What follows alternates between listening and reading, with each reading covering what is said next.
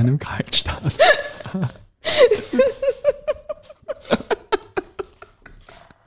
Wir fangen an. 22 Börse People.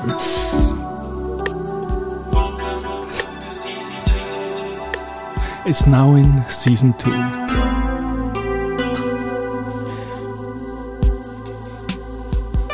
Presented by Baderbank.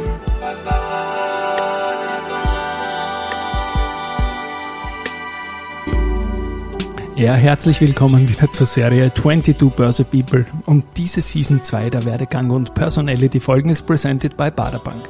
Mein Name ist Christian Drastil und ich bin der Host dieses Podcasts. Mein 18. Gast in Season 2 ist Diana Kaufhold. Sie lacht im Hintergrund. Sie ist Geschäftsführerin von Firesys und als solche langjährige Partner der österreichischen Investor Relations Szene und des Verbandes Zira. Servus bei mir im Studio, liebe Diana. Hallo. Wir lachen gerade über meinen Jingle. Ich, ich weiß, er ist nicht jedermann sagt. Eine, eine Wegbegleiterin aus Österreich hat das mit, der, mit irgendeiner so Fernsehsendung Liebesgeschichten und Heiratssachen verbunden. Okay, liebe Zuhörerinnen und Zuhörer, die Diana hat sich schon vorgestellt. Sie ist eine unglaublich witzige, ich mag sie einfach und ich freue mich, dass du da bist. Geschäftsführerin von Firesys habe ich dich anmoderiert. Du kommst aus Deutschland. Wir sprechen jetzt Mitte Oktober und Mitte Oktober ist ein Highlight der österreichischen Investor Relations Jahresplanung, nämlich die ZIRA Jahrestagung und Fires ist dein Unternehmen, du bist Geschäftsführerin, ich habe es gesagt, unterstützt das seit Jahren. Danke da vom österreichischen Kapitalmarkt an dich. Aber außerhalb von deinem bezaubernden Lachen, wenn ich das mal so sagen darf, das wir schon kennengelernt haben, erzähl mal, wie bist du eigentlich in den Kapitalmarkt gekommen? Und du hast mir im, im Vorgespräch einen ganz, ganz spannenden äh, Bezugspunkt zu einem großen Unternehmer aus Österreich, zum Thomas Birtel erzählt. Bitte, Diana.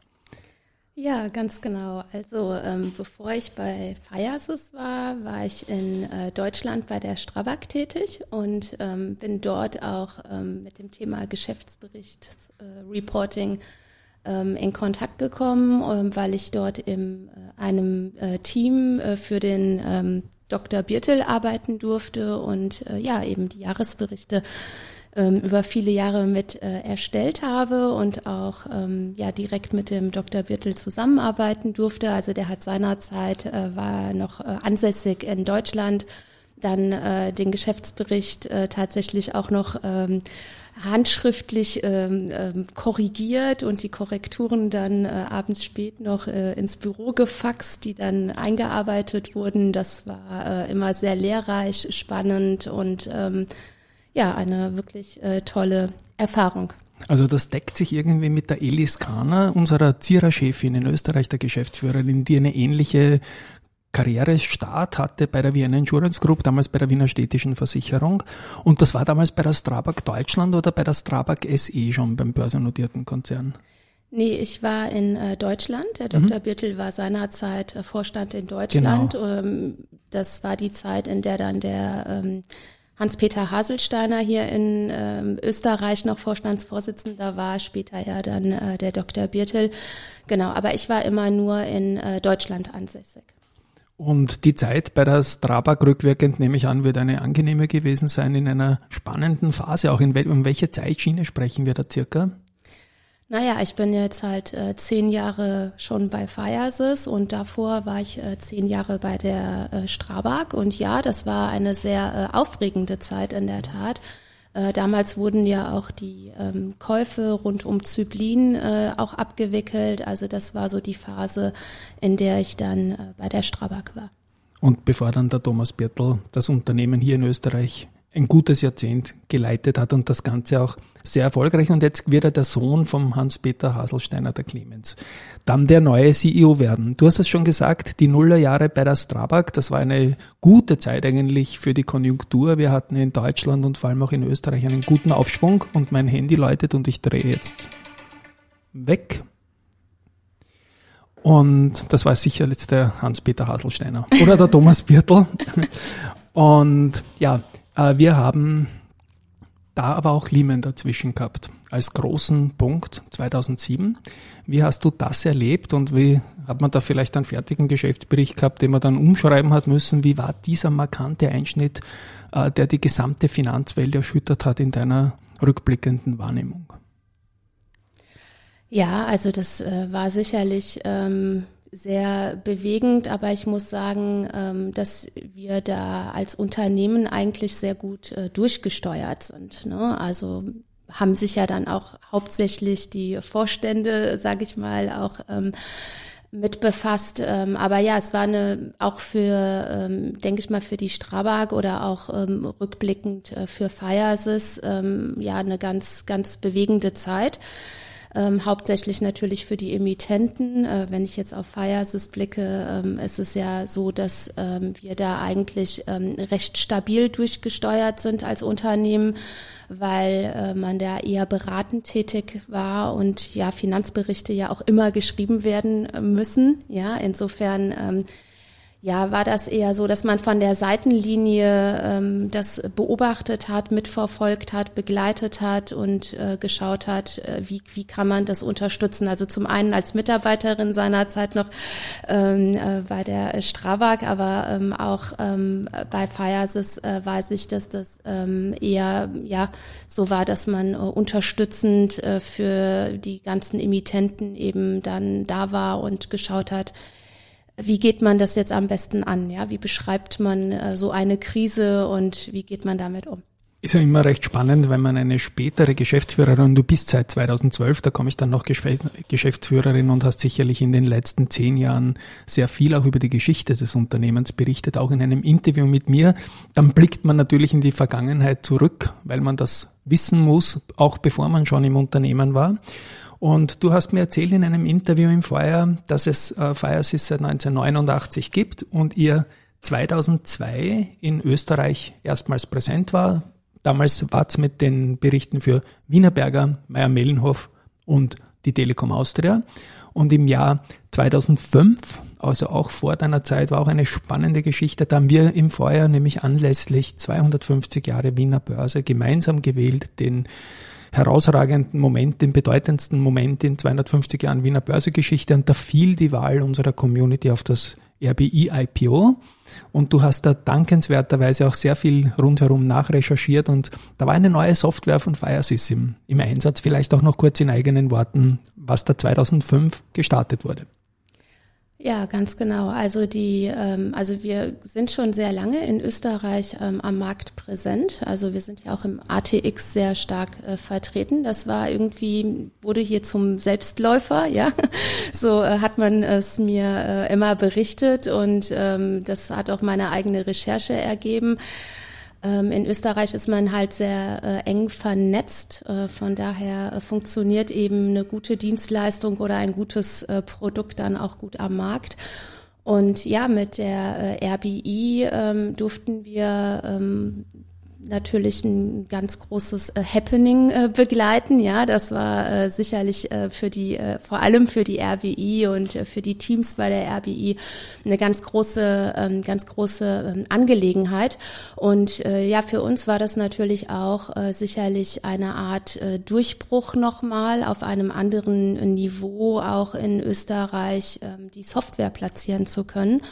Und dafür sind wir sehr dankbar. Ja. Das sind schöne Erinnerungen gewesen, die wir da im Feuer gemeinsam im aufgearbeitet haben.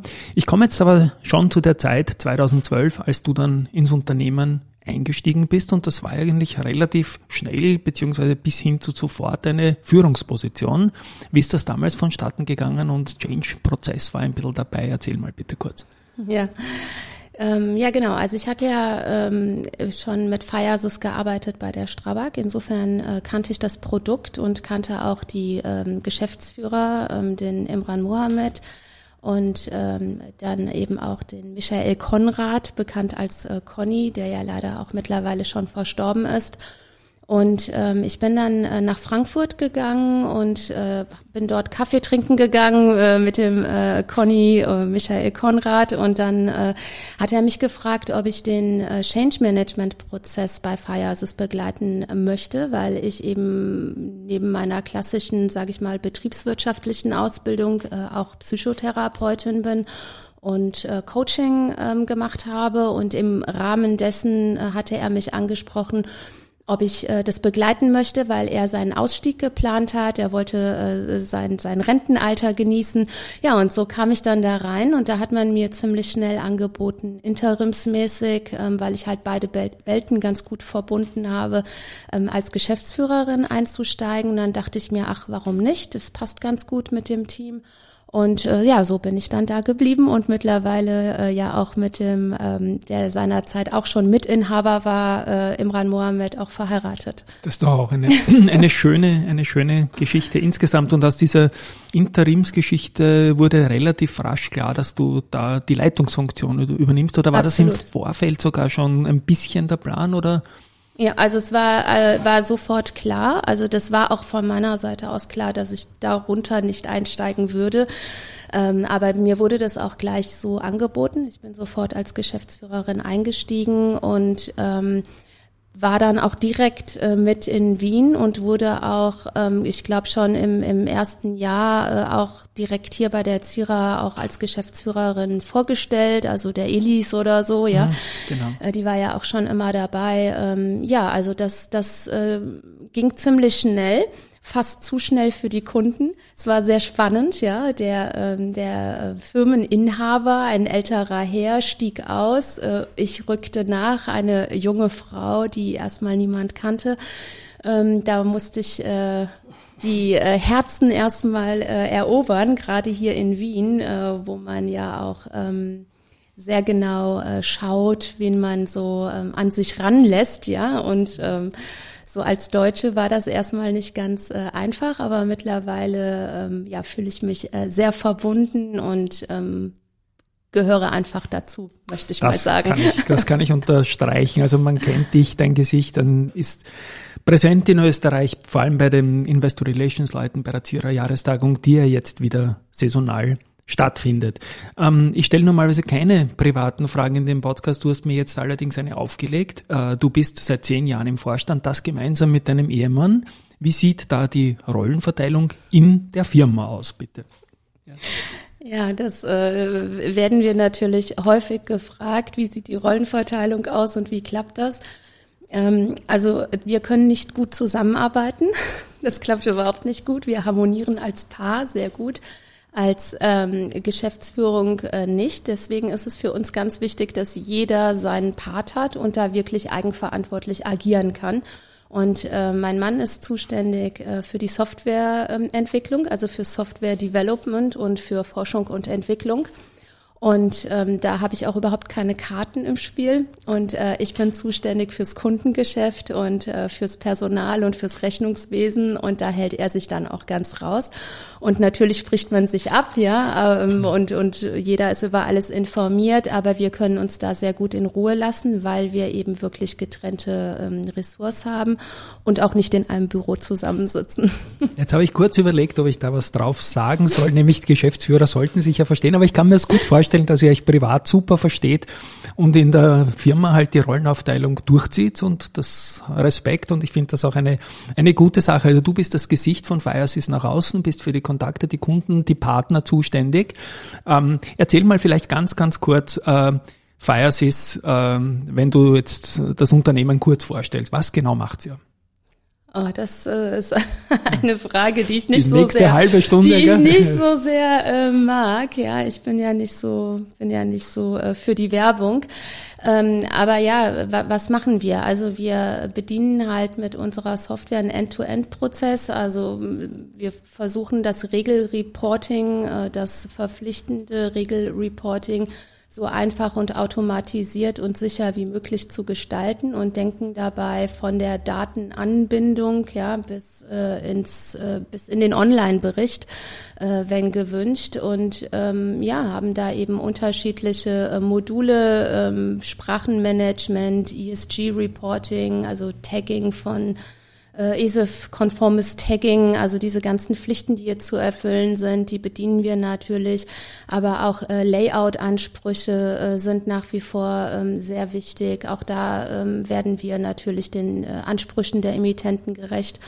Ja, und wir versuchen da ähm, die eierlegende Wollmilchsau zu sein, wenn man äh, so möchte, ja. Und äh, dazu gehört es dann eben auch noch gut zu beraten und ähm, ne, ein gutes Account Management zu haben und äh, nah am Kunden zu sein, zuzuhören, den Bedarf äh, den aktuellen Bedarf zu erkennen und auch den künftigen, um sich dann entsprechend weiterzuentwickeln. Ne? Wenn du von der Regelberichterstattung sprichst, geht es da vor allem um Geschäftsberichte, die einmal im Jahr stattfinden oder auch um typische Quartalsberichte, die man ja machen muss als DAX oder ATX-Konzern? Ja, absolut. Also es geht um beides. Ne? Zum okay. Regelreporting gehört für mich äh, das, ja, der Jahresabschluss, der Geschäftsbericht, die äh, Quartalsabschlüsse oder auch im Versicherungsbereich die Solvency-Berichte, ähm, ja, und jetzt natürlich auch die Nachhaltigkeitsberichte, also was heißt jetzt, aber mhm. ist ja jetzt aktuell etwas, womit sich jeder befasst, wobei das ja auch ein Stück weit ein alter Hut ist, jetzt natürlich mit der EU-Taxonomie nochmal ganz neu gedacht werden muss. Ne? Mhm. Ja. In wie vielen Ländern seid ihr tätig? Oh, das weiß ich gar nicht, ehrlich gesagt. Auf also EU-weit. EU-weit, ja, ja. Genau. Ich wollte nämlich zu dieser Frage hin, wegen der EU-Taxonomie, die ja überall ein bisschen anders ausgelegt wird und mit nationalem Goldplating und so weiter und so fort. Wie siehst du da Österreich aufgestellt? Ist das ein wichtigeres Thema als in anderen Ländern oder im Durchschnitt? Wie wichtig ist den Österreichern, die du kennst, ESG-Reporting? Oh, sehr wichtig, sehr wichtig. Also Österreich ist da, muss ich sagen, auch beim ESIF-Reporting äh, ganz vorn dabei ähm, und ähm, also äh, sehr motiviert auch, ja. Wir haben ja hier in Österreich auch schon jetzt tolle äh, Nachhaltigkeitsberichte. Oder auch wenn man auf den Verbund schaut, ja, einen ganz äh, tollen integrierten Geschäftsbericht, den wir da sehen. Und das schon seit vielen, vielen Jahren, ja. Oder Lansing, ähm, auch ähm, ganz, ganz ähm, tolle ähm, Reports, die wir da sehen. Also in Österreich ähm, nimmt man das Thema schon weit vor, nahm man das Thema schon weit vor der EU-Taxonomie ernst. Und ja, also. ESG werde ich jetzt in diesem Podcast nicht auflösen, das kennt man schon, aber du hast ESEF genannt oder ESEF. Vielleicht, was geht's da? Das ist doch nicht so gebräuchlich, glaube ich, für die breite ah, Masse. Doch, ich denke, das kennt auch Ach. jedes Unternehmen. Es gehört eben zum Regelreporting äh, dazu. Da geht es ja um das äh, Taggen, Etikettieren von bestimmten Kennzahlen. Da sind wir jetzt schon seit ein paar Jahren mit beschäftigt. Also wir heißt äh, der Kapitalmarkt, ja.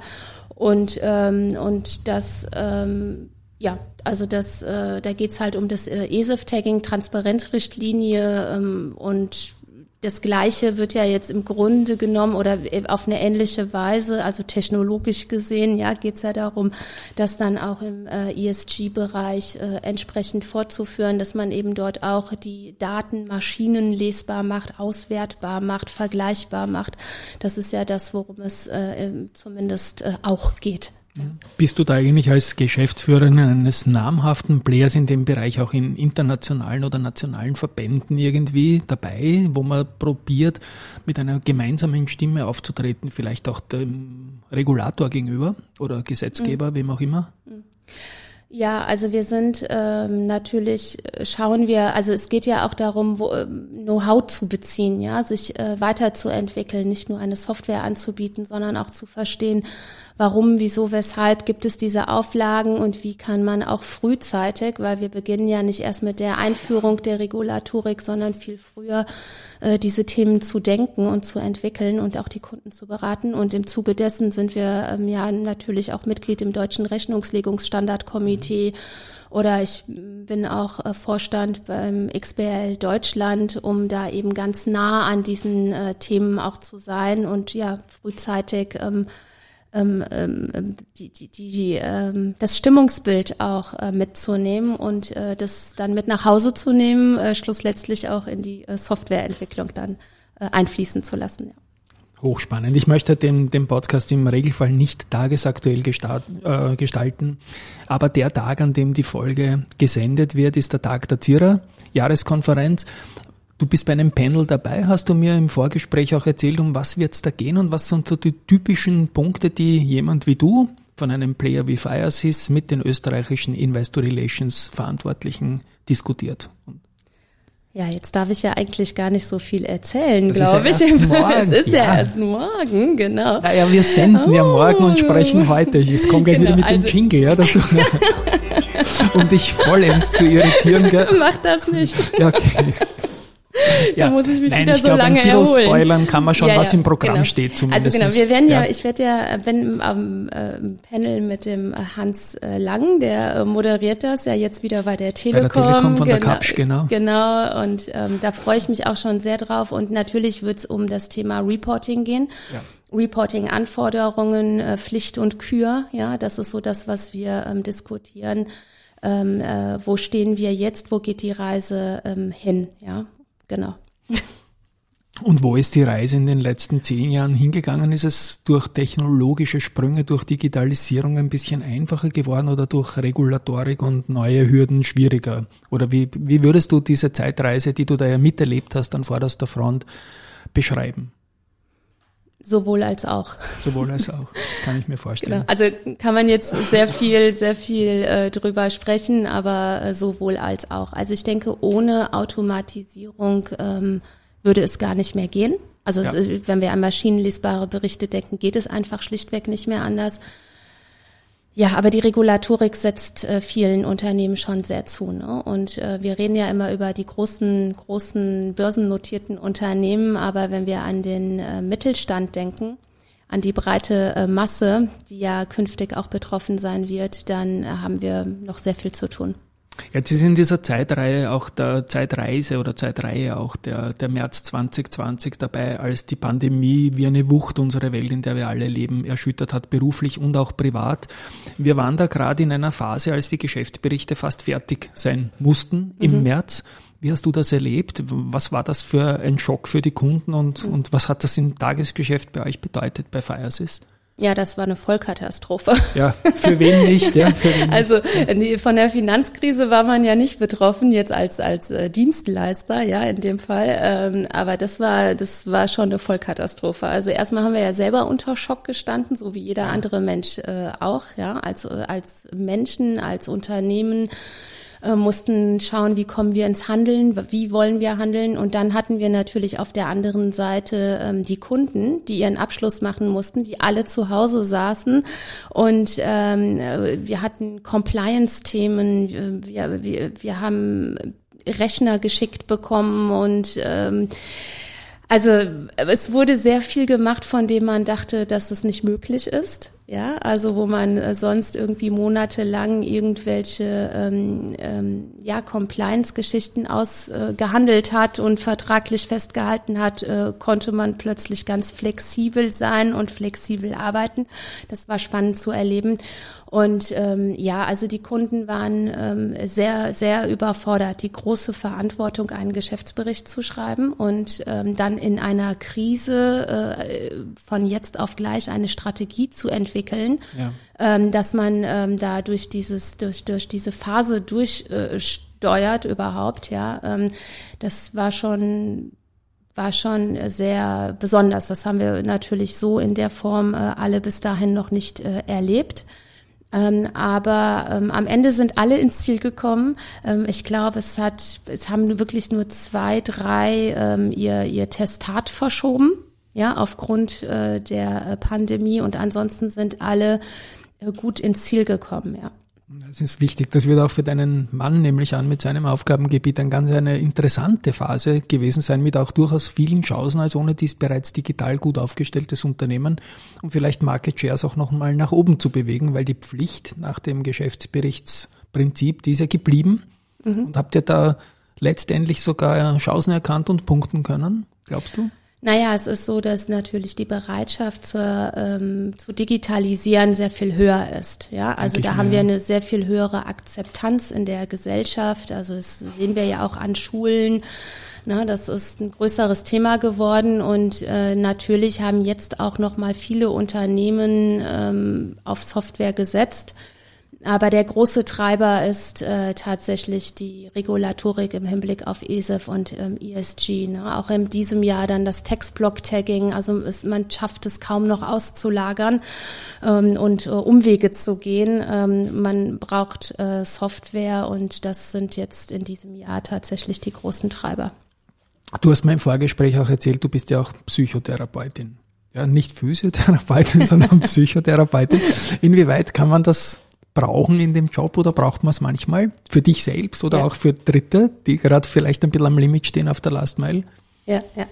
Ja, das äh, lässt sich eigentlich ganz schön verbinden. Denk Deswegen mir, ja. bin ich auch äh, dankbar dafür, dass ich auch äh, das Ressort Personal habe und eben auch ähm, das Kundengeschäft, weil ähm, es geht ja also eigentlich immer im Leben darum, äh, wenn man im Gespräch ist mit Menschen, äh, zuzuhören, den anderen zu verstehen, sich aufeinander einzulassen und wenn man dann eben ähm, als ein Personalgespräch zum Beispiel führt oder mit einem äh, Kunden ein Gespräch äh, führt, geht es ja auch ähm, darum äh, zu unterstützen, ja, äh, zu schauen, wie kann man sich gemeinsam weiterentwickeln, ja, und das finde ich das finde ich mega spannend, wenn Menschen sich äh, weiterentwickeln möchten oder auch Unternehmen sich weiterentwickeln möchten, Prozesse ähm, verändern möchten, verbessern möchten. Das inspiriert mich, ähm, inspiriert mich also so ganz, ganz tief in meinem Herzen und ähm, das macht mir einfach ganz große Freude, äh, solche Veränderungsprozesse zu begleiten. Und das ist ähm, in der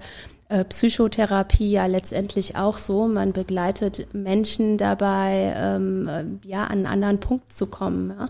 Und äh, das, das ist sehr ähnlich. Und meine Schlussfrage ist immer die, ähm, was rätst du jungen Menschen, die im Kapitalmarkt tätig sein wollen und sagen, Diana, du hast auch früh begonnen, was bei Strabag, bei Fires ist oder was auch immer. Gibt es irgendwelche Tipps? Äh, kann man sich in den Kapitalmarkt reintrauen? Initiativbewerbungen? Sollte man was studieren? Was, was rätst du Leuten, die sagen, ich möchte auch sowas machen? Ja, schwer zu sagen. Also wir haben ja auch eine Tochter, die äh, gerade auch überlegt, was was sie äh, studieren äh, möchte. Also schon schon eine große Tochter. Ähm, ich denke, man sollte wirklich gucken, ähm, was, was genau entspricht mir denn? Was sind denn meine Neigungen? Was sind meine Wünsche? Wie kommt das zusammen? Ja, also wie kommen meine Stärken und Schwächen mit dem zusammen, was ich da so sehe als ähm, Ziel und dann einfach mal machen. Also Initiativbewerbungen, denke ich, sind immer gut. Also wir zum Beispiel haben gerade fünf, sechs Studenten, glaube ich, äh, die wir, äh, die wir, äh, die ein duales Studium bei uns machen. Ja, das hätten wir uns vor, vor wahrscheinlich ich vor zehn Jahren so auch noch nicht gedacht. Und äh, ich denke, die Unternehmen sind gerade sehr offen dafür, ähm, äh, für diese, für, für junge Menschen und auch für neue Ideen und auch für so einen, ähm, ja, so einen ähm, Wechsel auch, ja. Und ähm, ich denke, die Vorzeichen stehen gut, äh, wenn man weiß, was man möchte. Ähm, ja, äh, das Ziel zu verfolgen und einfach mal zu machen. Gut stehende Vorzeichen sind immer ein schönes Schlusswort. Auch danke für das Gespräch. Ich spiele jetzt nochmal den Jingle. Du kannst selbst entscheiden, ob du lachst oder nicht. Du kannst auch selbst entscheiden, ob ich deine Mikrofontaste auf stumm schalten soll oder nicht. Ich spiele ihn auf jeden Fall. Und sag danke für den Fach. Ich, ich habe dich jetzt nicht stumm geschalten, ja? Äh.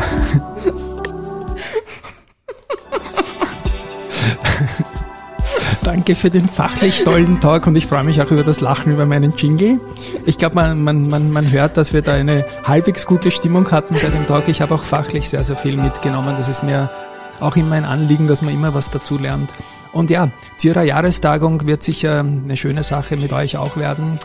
Danke, dass du da warst. Ich möchte mich bei Hörerinnen und Hörern verabschieden und sag Danke. Ciao. Vielen Dank äh, auch an dich und ähm, ja, bis zum nächsten Mal. Bis da werde ich den Jingle vielleicht überarbeitet haben, aber für diese Season steht er. Ich mag ihn trotzdem. Tschüss und Baba. Ciao. Tschüss.